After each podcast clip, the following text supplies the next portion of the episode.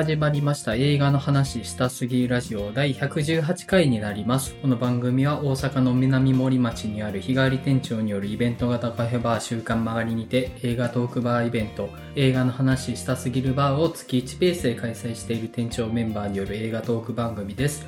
私、映画の話したすぎるバー店長の山口です。マリオンです。よろしくお願いします。よろしくお願いします。はい、えー今回前田さんお仕事につき不参加となっております。はい。でですね、この回が配信される頃には映画の話したスキルバー東京開催後になる予定なんですけれども、どうなってるんでしょうね？未来の僕たちはどうなっているんでしょうかって感じですけど。お客さんの入りがどうだったかとか、気になりますけどね。ありますね。まあまあ、映画の話したすぎるバー東京開催時のお話は多分次の回でいくらかお話できるのかなとはうん。思っております。はい。じゃあ、二人でまず近況の話していこうかと思うんですけども、マリオンさん最近いかがされてました？そうですね。今週はお題以外の映画だと、あの、食人族見に行きました。はいはい。まあ前回のオープニングトークでも見に行きますって言ってたやつなんですけど、それを見に行きまして、い、や、僕は今までいろいろホラー映画とか見てきてましたけど、やっぱホラー映画っていうのを作り物として今まで見てきてたんだなっていうのを改めてちょっと感じましたね。うんなんか食人族を見て。うん。この間のオープニングトークでも出てましたけど、本当に動物殺してるとか、あと劇中に出てくるドキュメンタリークルーが撮った前の作品みたいなやつで出てくる銃殺系の映像は本物とかっていうのを見て、ああ、なんかガチのもんが映るとちょっとシャレにならないなみたいなうん。っていう感じにはやっぱり思いましたよね。うん。やっぱす、まあ本物な分、もちろんそのインパクト強いし、それこそ本当に命の重みみたいなのを本当に考えてはしまうような素晴らしいことではあるんですけど、やっぱり辛いなっていうのは、やっぱ見てて思いましたかね。はい。やっぱちょっと雰囲気違いますよね、なんか。うん。違いますね。本当に。あの、僕が小さい頃ですけど、一部の界隈で、まことしやかに語られてたレンタルビデオで、ジャンクっていう、うんまあ、映画って言ったらいいのかななんかがあったんですけど、うん。はい。まあ、動物の死体とか人間の死体とかが本物が映ってるみたいなのが言われてたやつで。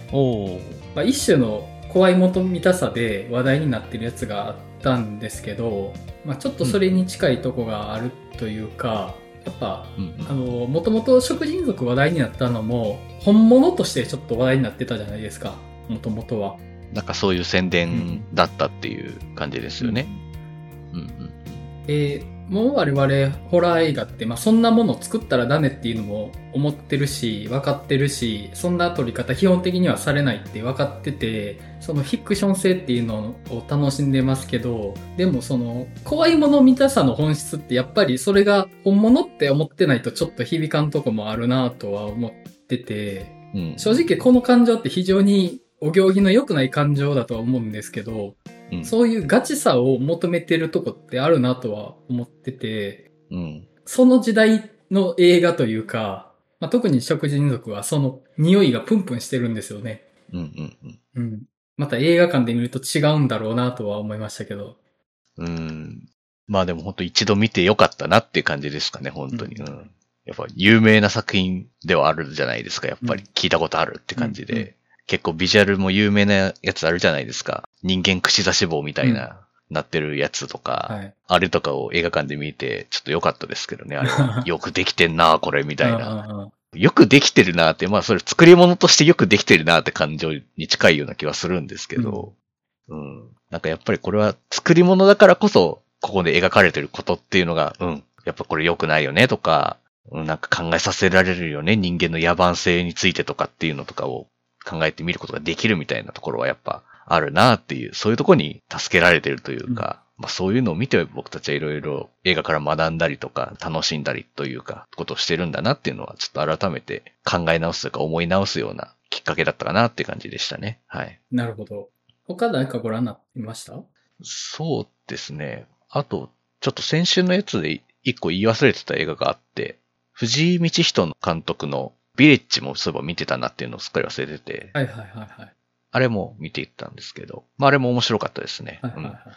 系譜としては、パラサイトとか、ああいう感じなのかなっていう、格差問題を描いた映画って感じうんはすごくしましたかね。うんうんで、まあ、村が舞台ですけど、それってもう日本そのものだよねっていう感じもすごくしましたし、うん。もう本当になんかひどいことしか起こらないんですけど、あ辛いなっていう。しかもなんか、中盤とか結構、希望もちょっと見えてきたりするんですよ。うんまだやっていけるかもしれないというか、ようやくなんか再生の道を歩み出したみたいなシーンを結構尺を取ってやる分余計に最後辛いんだけどみたいな、いう風になってて、ちょっとまあ、これは重かったですね、やっぱり。うんまあ見応えたっぷりな力作でしたね、これも。はい。結構ね、ジャンル的に気になってるとこではあって、村ホラーってたまに我々言葉に出してますけど、その中でもまあ、はい現代日本の地方の中でのみたいなのって、よりちょっと意味合いが違うというか、なんかそこにね、何かを求めてるとこあるなとは思って、うんうん。はい。うんうん。そうですね。うん。ちょうどね、先週話してたら本当田舎の話の時にこの話してたのかなって思うんですけど、そうですね思い。出ポロポロの回だったので確かに。になってたと思うんですけど、すっかりその時には忘れてたっていう、はい、うんうん感じでしたけど、うん。舞台設定がすごくいいなって思ったんですよね。今回ビレッジに関しては。うんなんかすごく、いわゆる日本的な村があって、ちょっともう人口とかもまあ減ってそうな感じでっていう。で、一応伝統的に続いているお祭りみたいなのとかが、まあ能なんですけど、うんがあったりとかっていう、そういう伝統も行き継いでるような村なんだけど、で、そこの神社の真上にはゴミの焼却場の工場がドンって立ってるみたいな、うんなんかもうその明らかに異質な風景が、もう明らかにこの風景異質なんだけど、みんなもうそれに納得してるみたいな感じっていうのが、なんか、うん、いろんなものの象徴っぽいよね、みたいな感じにやっぱ思ったりとかうんしちゃいましたかね。うん。で、まあそこにもうゴミの焼却場と埋め立て地もあるみたいな感じなので、もうなんか、いろんなものの付けとかをこういうところに押し付けてみんな忘れたふりしてたりとか、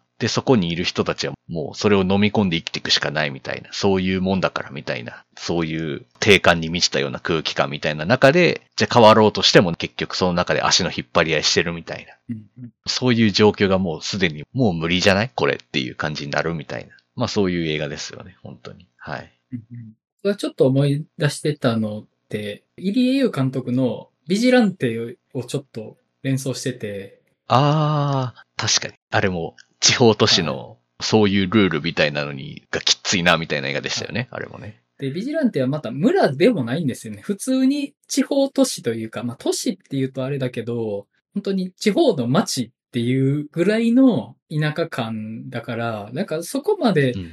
飲酒とかっていう感じじゃないんですけど、やっぱ土着の人間関係みたいなのが生み出してる空気みたいなのがすごくおぞましいものに描いてて、僕ビジランテすごい好きだったんで、その延長でビレッジちょっと気になってるんですよね。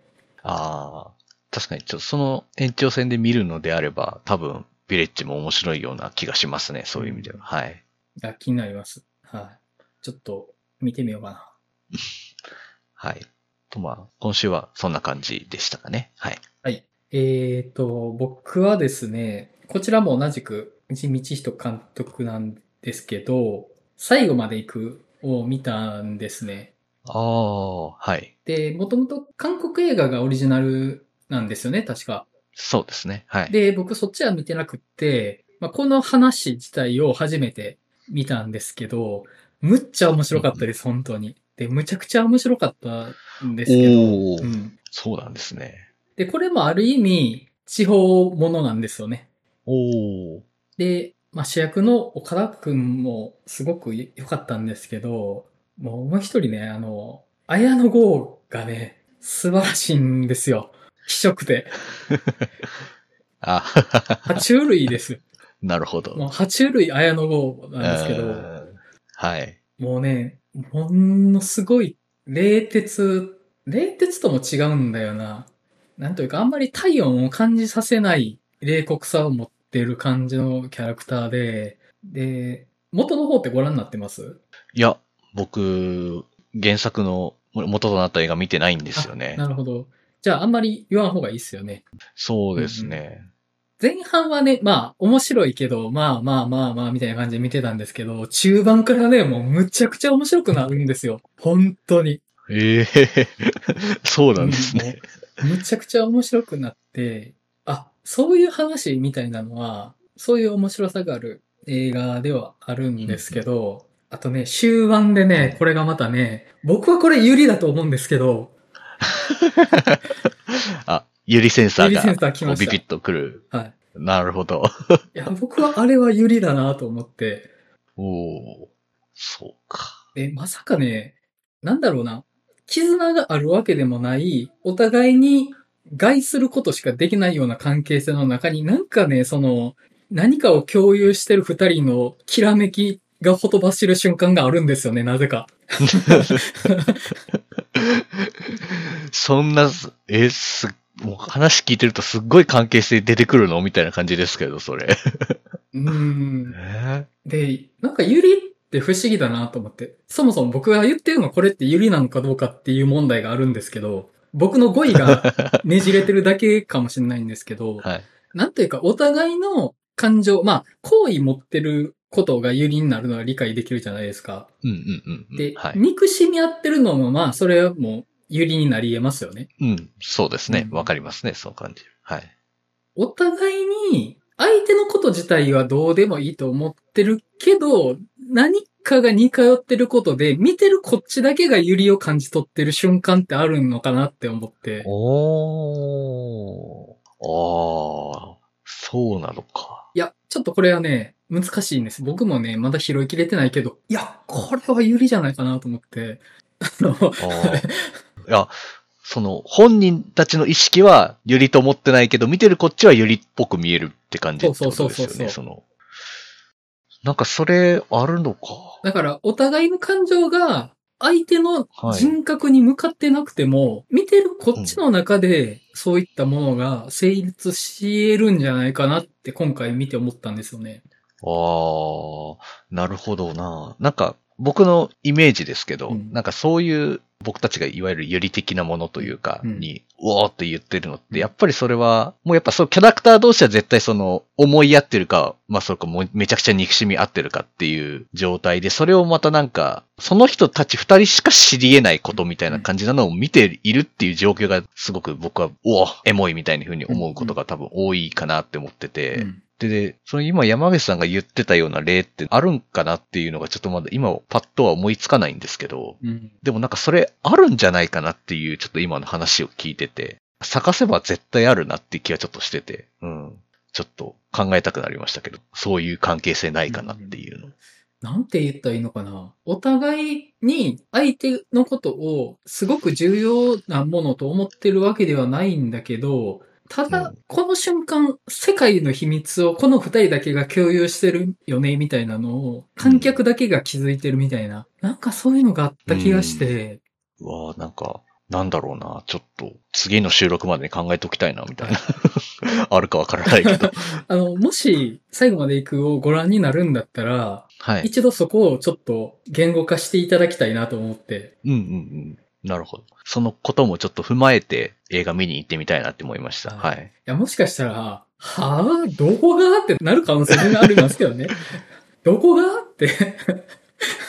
まあ、まあそうですね。見て、どこにゆり、え、センサーが反応しないみたいな、とかっていう可能性はね、ありますけど、ちょっとそういうのをちょっと確かめたいなっていう意味を込めて楽しみですね。はい。はい。いや、本当にね、今んとこ今年ベストユリ映画でした。今年ベストユリ映画。なるほどな。今年ベストユリ映画か。ベストユリ。うん。ちょっとまだ思いついてないな。はい。で、2位がウィニーです。ああ、そうか。そう。待って、ウィニーを超えたんですか？ちょっと待ってください。あんなにウィニーで言っていたのに。